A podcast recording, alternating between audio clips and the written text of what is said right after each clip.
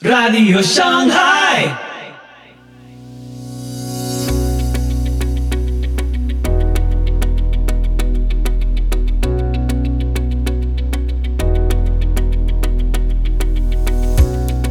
Muy buenos días, muy buenas tardes, muy buenas noches. Soy Pipo Biglione. Muy bienvenidos a Radio Shanghai. Este es el episodio 331 de la séptima temporada. Hoy Cisma en la Iglesia Romana con César Vidal. Ante el anuncio de bendiciones a parejas homosexuales, ¿existe una deriva teológica en el catolicismo? ¿Es apóstata el Papa? Entrevista a Pedro Tarquis. Te invito a escuchar este episodio atentamente. Eh, dentro de lo que este año nos presenta, queríamos destacar un hecho que ha sido eh, la declaración Fiducia Súplicas del Papa Francisco, en el que avalaba la bendición de parejas homosexuales, que ha generado, antes que nada, una interpretación muy diversa, ¿no? Desde los que decían que es un paso hacia la teología queer de la Iglesia Católica y otros, incluido el, el propio Papa Francisco, diciendo que esto simplemente es bendecir de cómo se bendice, pues no sé, a los animales en San Antón. Que no tiene mayor trascendencia. ¿Cuál, ¿Cuál es el contenido real y qué significa esta bendición de parejas homosexuales? Bueno, vamos a ver, aquí hay una cuestión que a mí me parece evidente y que no se pueden torcer las palabras para negarlas. Es decir, el Papa ha cambiado, y hay que llamar a las cosas por su nombre, ha cambiado la posición oficial de la Iglesia Católica hacia las parejas homosexuales, con una, con una declaración además muy reciente en ese sentido. ¿Eh? Es decir, eh, de ser, lógicamente, parejas a las que se negaba los sacramentos, a las que se negaba pues una serie de, de bendiciones, de reconocimiento, etcétera, vamos a aceptar pues eh, la bendición de esas parejas. Tengo que decir que no solo las parejas homosexuales, sino también aquellas parejas que viven de manera irregular. Por ejemplo, el caso de la gente que vive sin estar casada o el caso de la gente que eh, no vive sin estar casada, pero a lo mejor son parejas divorciadas y vueltas a casar. Es decir, este, este sería de alguna manera el ámbito de bendición. Eh, esto implica una fractura muy dura dentro de la práctica de la Iglesia Católica. Esto no tiene vuelta de hoja y de ahí el revuelo que lógicamente se ha organizado, porque efectivamente estamos hablando de una fractura durísima, de condenar a los divorciados que volvían a casarse y considerar que eso no es un matrimonio y que no podían participar de los sacramentos, a condenar la homosexualidad, la práctica homosexual como tal, como un pecado grave y contrario a la naturaleza y de pronto bendecir a una pareja homosexual, etcétera, etcétera, pues evidentemente aquí hay un cambio y hay un cambio en la línea de la agenda globalista y de la ideología de género y eso no se puede negar. Claro, lógicamente esto provoca inmediatamente una reacción entre los fieles católicos que dicen, pero bueno, ¿qué pasa aquí? Sobre todo porque les llevan engañando desde hace mucho tiempo con la idea de que la Iglesia Católica lleva dos mil años creyendo lo mismo. Cualquiera que conozca la historia de la Iglesia Católica sabe que la Iglesia Católica ha dado bandazos, ha cambiado de puntos de vista, en fin, en un momento determinado, pues ha definido como doctrina diabólica la infalibilidad papal para en 1871 convertirla en dogma de fe, pero hay que reconocer que la mayoría de los fieles católicos, como la mayoría de los fieles de los mormones o de los testigos de Jehová o de los adventistas del séptimo día, lo que peor conocen es la evolución dogmática del grupo religioso en el que están. Y lógicamente lo que ven es un cambio muy brusco, un cambio de acuerdo a la corriente de la agenda globalista y se produce una enorme inquietud inquietud de la que incluso se hacen eco algunos obispos diciendo que esto es absolutamente inaceptable, que choca con la tradición de la Iglesia Católica y que por supuesto ellos no piensan bendecir a ninguna pareja homosexual o a ninguna pareja de gente que vive sin estar casados o a ninguna pareja de divorciados y vueltos a casar. Esta es la historia como hay que defender lo que dice el Papa, porque claro, la institución tiende a defender efectivamente lo que dice el Papa, pues hay que buscar alguna justificación a que el Papa contradiga todo lo anterior.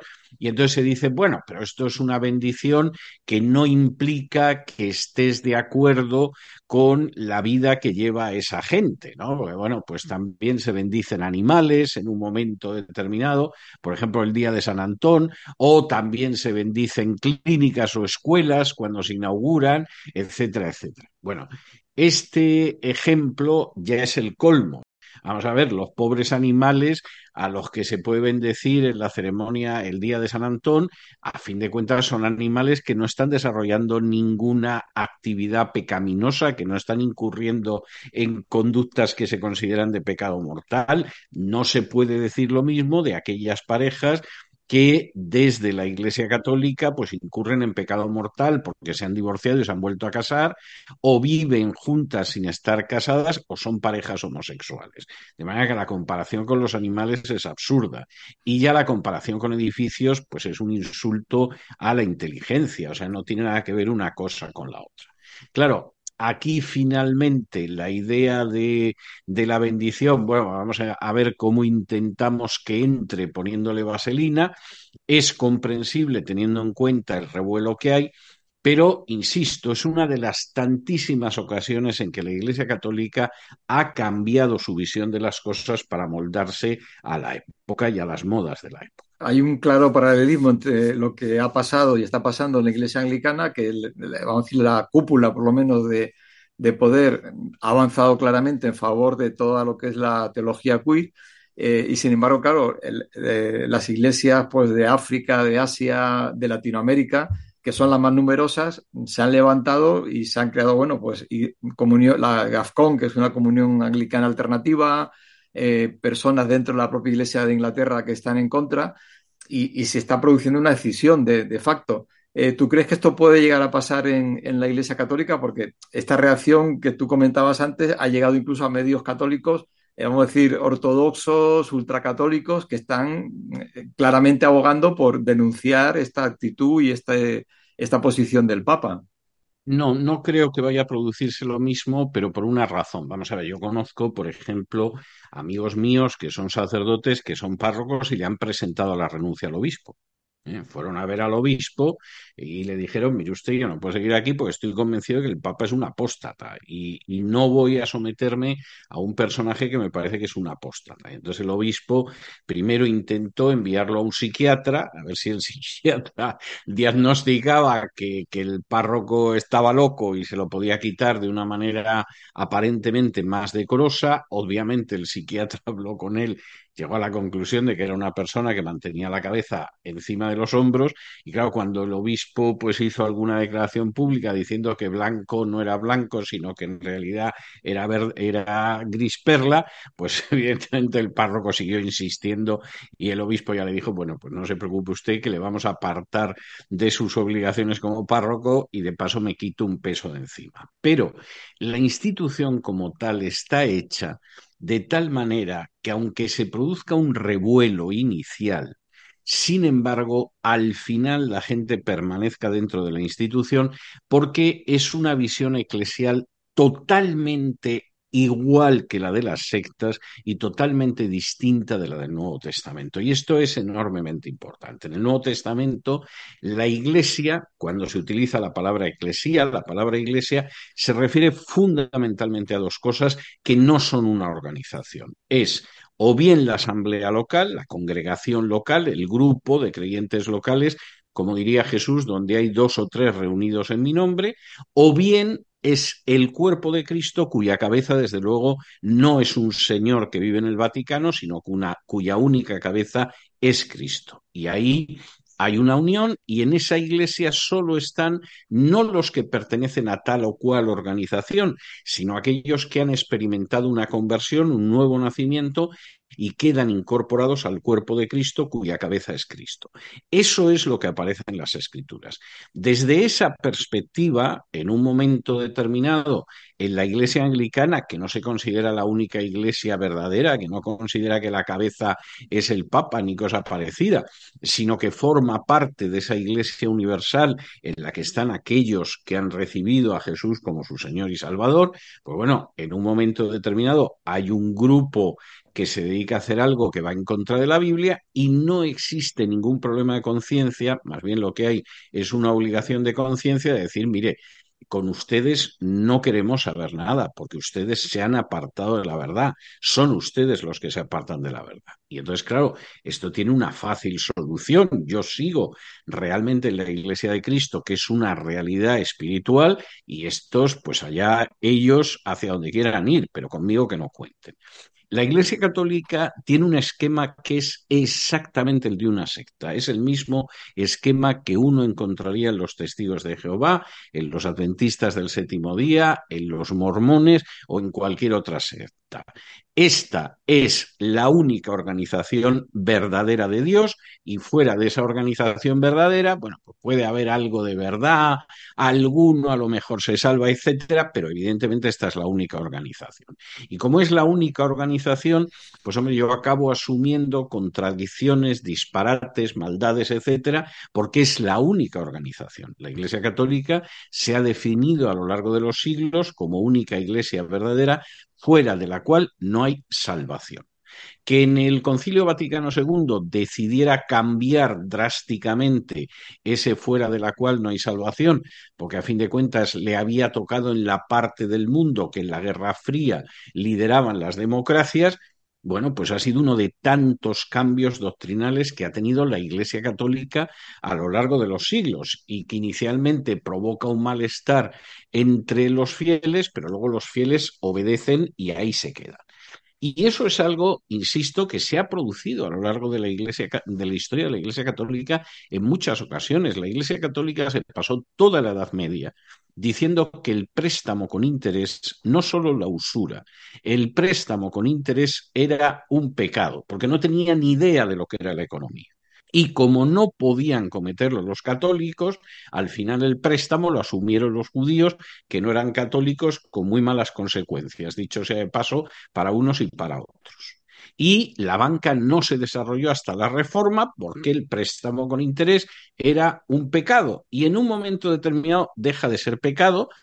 Hubo algunos católicos que dijeron, pero esto qué es, nos estamos corrompiendo en pos del vil metal, pero hoy en día la Iglesia Católica tiene hasta su propia banca, cosa que escandalizaría a todos los papas de la Edad Media. Esa es la realidad. La Iglesia Católica se ha pasado siglos diciendo que fuera de la Iglesia no hay salvación y además estableciéndolo a sangre y fuego, pero llegó el Vaticano II y la primera potencia mundial con la que le interesaba llevar bien el imperio con el que quería llevarse bien era Estados Unidos, que está basado en la libertad de religión y de conciencia, y de pronto pues esta gente descubrió que sí, que había gente que se salvaba, que los protestantes ya no eran herejes, sino hermanos hermanos separados y que incluso, pues bueno, en el Islam, el judaísmo, las religiones orientales podías encontrar la salvación. Eso provocó un cierto malestar entre muchos católicos en el momento. Todavía hay muchos católicos que eso no lo asumen, pero la iglesia cambió y todo el mundo se quedó dentro porque no puede salir de la única organización verdadera de Dios. Ese problema psicológico, por decirlo de alguna manera, yo lo he visto en testigos de Jehová. Yo he visto testigos de Jehová que de pronto se producía un cambio doctrinal y llevaban los suficientes años en la secta como para saber que había habido un cambio y que se sentían enormemente mal, pero no se atrevían a salir, no sea que viniera la batalla de Armagedón y les pillara fuera de la única organización religiosa verdadera de Dios. Y es algo que la Iglesia Católica ha ido forjando con el paso de los siglos y que hace que en última instancia, pues cuando toca el silbato, aunque sea dando razones muy poco aceptables, pues la inmensa mayoría, arrastrando los pies, se coloque en la fila y siga desfilando. Son muy pocos los que dicen, bueno, pues al final toda esta pretensión de que durante miles de años la Iglesia Católica ha enseñado lo mismo es absolutamente mentira. Yo lo acabo de ver ahora, me voy. No, eh, el sistema está creado para que la persona, como si fuera un testigo de Jehová, un mormón, un adventista, etcétera, se quede dentro de la secta porque es la única organización que tiene toda la verdad. Algo que es una consecuencia, y creo yo, importante en, este cambio de política o de teología o de la Iglesia Católica es que hasta ahora había una cierta cobeligerancia entre el catolicismo y el protestantismo, las iglesias evangélicas, en temas éticos, morales, de sexualidad, eh, indudablemente por el peso social y político que tiene la Iglesia Católica en muchos países. Ahora mismo, con estos cambios, mm, los que se quedan como únicos baluartes ante la, la avalancha de, la agenda globalista eh, es la Iglesia evangélica, con, con sus bagajes, sean pocos o sean muchos. Bueno, pero yo creo que eso era algo que se veía venir hacía mucho tiempo. ¿eh? Lo que pasa que eh, de alguna manera, eh, por un lado y por otro, se ha querido negar y se ha querido no ver. Es decir, por parte de los católicos, pues porque se daba la circunstancia de que, bueno, los católicos no podían aceptar que el Vaticano fuera a ir por una línea que no era la que debía ir, por definición, si es la Iglesia verdadera. Y entonces, pues cada vez que se veía cómo se avanzaba en ese sentido, lo que sucedía, pues era que inmediatamente el católico de a pie decía, no, pero no es esto, en realidad dicho negro, pero, pero diciendo negro ha querido decir blanco. Si, si usted se empeña en que es así, ¿qué le vamos a hacer? O sea, no, no puede, no hay peor ciego que el que no quiere ver. Y a mí eso me ha tocado verlo mucho en los últimos años, no solamente con el Papa Francisco, que ha sido más evidente, sino incluso con declaraciones del mismo Juan Pablo II o de Benedicto XVI. Y por supuesto, el católico se aferraba a sus creencias tradicionales, lo cual es absolutamente respetable y comprensible, y decía, no, es que, es que no se entiende al Papa, pero el Papa no va por ahí, etcétera, etcétera. Bueno, pues allá usted, si usted se quiere engañar, peor para usted, ¿no? Y por parte del evangélico, pues había una sensación de que, hombre, eh, esto es algo momentáneo, esto no tiene por qué ser así, o sea, no, no pensemos que tiene que ser de esta manera y realmente pues tenemos, como tú decías, que es el término que se ha utilizado mucho, tenemos una cobeligerancia. Es decir, aquí, pues hombre, podemos eh, diferenciarnos en multitud de dogmas y podemos diferenciarnos en multitud de prácticas, pero en una serie de cuestiones éticas, pues, pues estamos al lado y hay una cobeligerancia. Bueno, pues no, no la hay. Eh, ¿Qué pasa? Pues que ante una situación como esta, lo que para algunos de nosotros siempre ha estado más claro que el agua, ahora queda muy de manifiesto. Y entonces, pues no se puede negar. O sea, hay lo que hay y punto. Ante esta situación, eh, por un lado, alguien podría decir, bueno, esto es un desastre, estamos no indefensos, pero en fin, con muy poca fuerza, o podíamos pensar como Gedeón, que es mejor contar con poca gente, pero muy convencida y, dispuesta a luchar por lo que realmente creen. Bueno, yo es que creo que en cualquiera de los casos uno tiene que hacer lo que tiene que hacer y no empezar a mirar si hay, si hay mucha gente alrededor, si hay mucho apoyo o qué hay. Yo lo siento muchísimo, pero yo siempre he tenido muy claro, y eso desde mi adolescencia, no, no es algo que me haya venido después de los 40. Yo desde mi adolescencia he tenido muy claro que lo que hay que tener claro es efectivamente lo que hay que hacer. Punto final y actuar de acuerdo a aquello que hay que asumir. Moralmente, porque es lo que hay que asumir.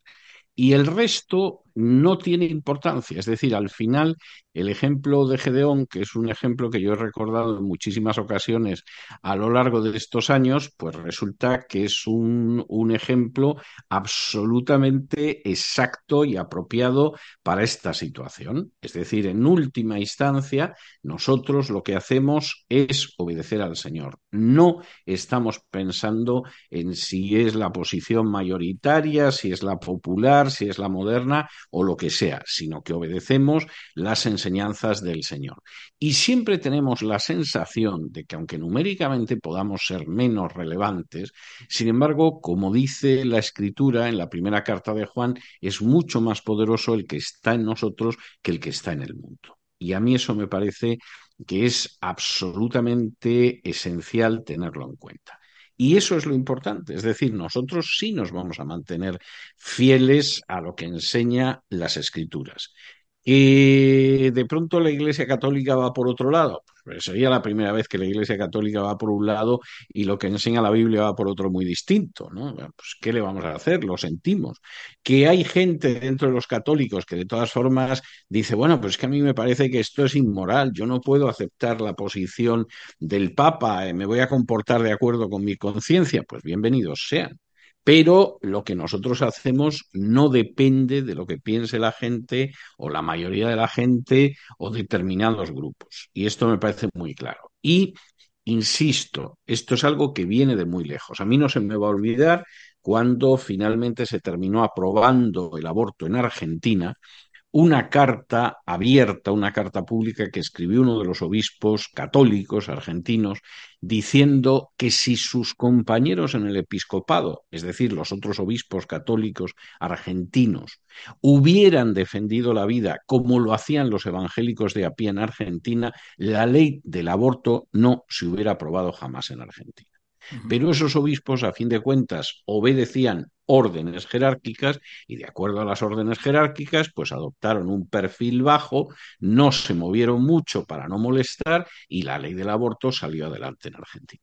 Pues queda todo muy claro. Ya acabando esta primera entrevista del año, no sé si quieres añadir algo en cuanto al tema que hemos tratado o cualquier otra cosa, porque hay tantas cosas. Bueno, yo creo, yo creo que vamos a tener un año muy interesante y este va a ser un año verdaderamente crucial. Este es un año de elecciones europeas en que vamos a ver qué va a pasar en el Parlamento Europeo, porque de momento se están aprobando normas para que la defensa de determinados valores se vaya a hacer muy, muy, muy cuesta arriba de cara a las elecciones europeas. Quieren que salga un Parlamento Europeo de estas elecciones que sea aún más que sumiso lacayo de la agenda globalista. Tenemos elecciones en Estados Unidos y, por supuesto, se están dando pasos para que Donald Trump no pueda ser el candidato republicano, impidiendo que pueda presentarse a las primarias en algunos estados de Estados Unidos tenemos una situación más que crítica en distintos países de Hispanoamérica, que sigue siendo una trinchera de primerísima línea frente a la agenda globalista. Y yo creo que este va a ser un año verdaderamente muy relevante, con muchos frentes abiertos y en los que, bueno, pues intentaremos en estas entrevistas semanales ir analizando cuestiones de especial relevancia de manera imparcial, documentada y sólida, como tenemos por costumbre, lo que es la realidad mundial. Pues aquí estaremos. Muchas gracias. ya con lo que he mencionado seguro que hay más, pero ya hay suficiente para prácticamente todo el año. Pues muchísimas gracias, César, por, como siempre, tu tiempo. deseamos lo mejor en este nuevo año que continúas con tu labor en cesarvidal.com, en La Voz, en, en cesarvidal.tv. Así concluimos el programa de hoy. Recordá que podés seguirnos en Facebook e Instagram, dejanos tus comentarios y si te gusta, compartilo. Te invitamos, Dios mediante, a escuchar nuestro próximo episodio. Que Dios te bendiga.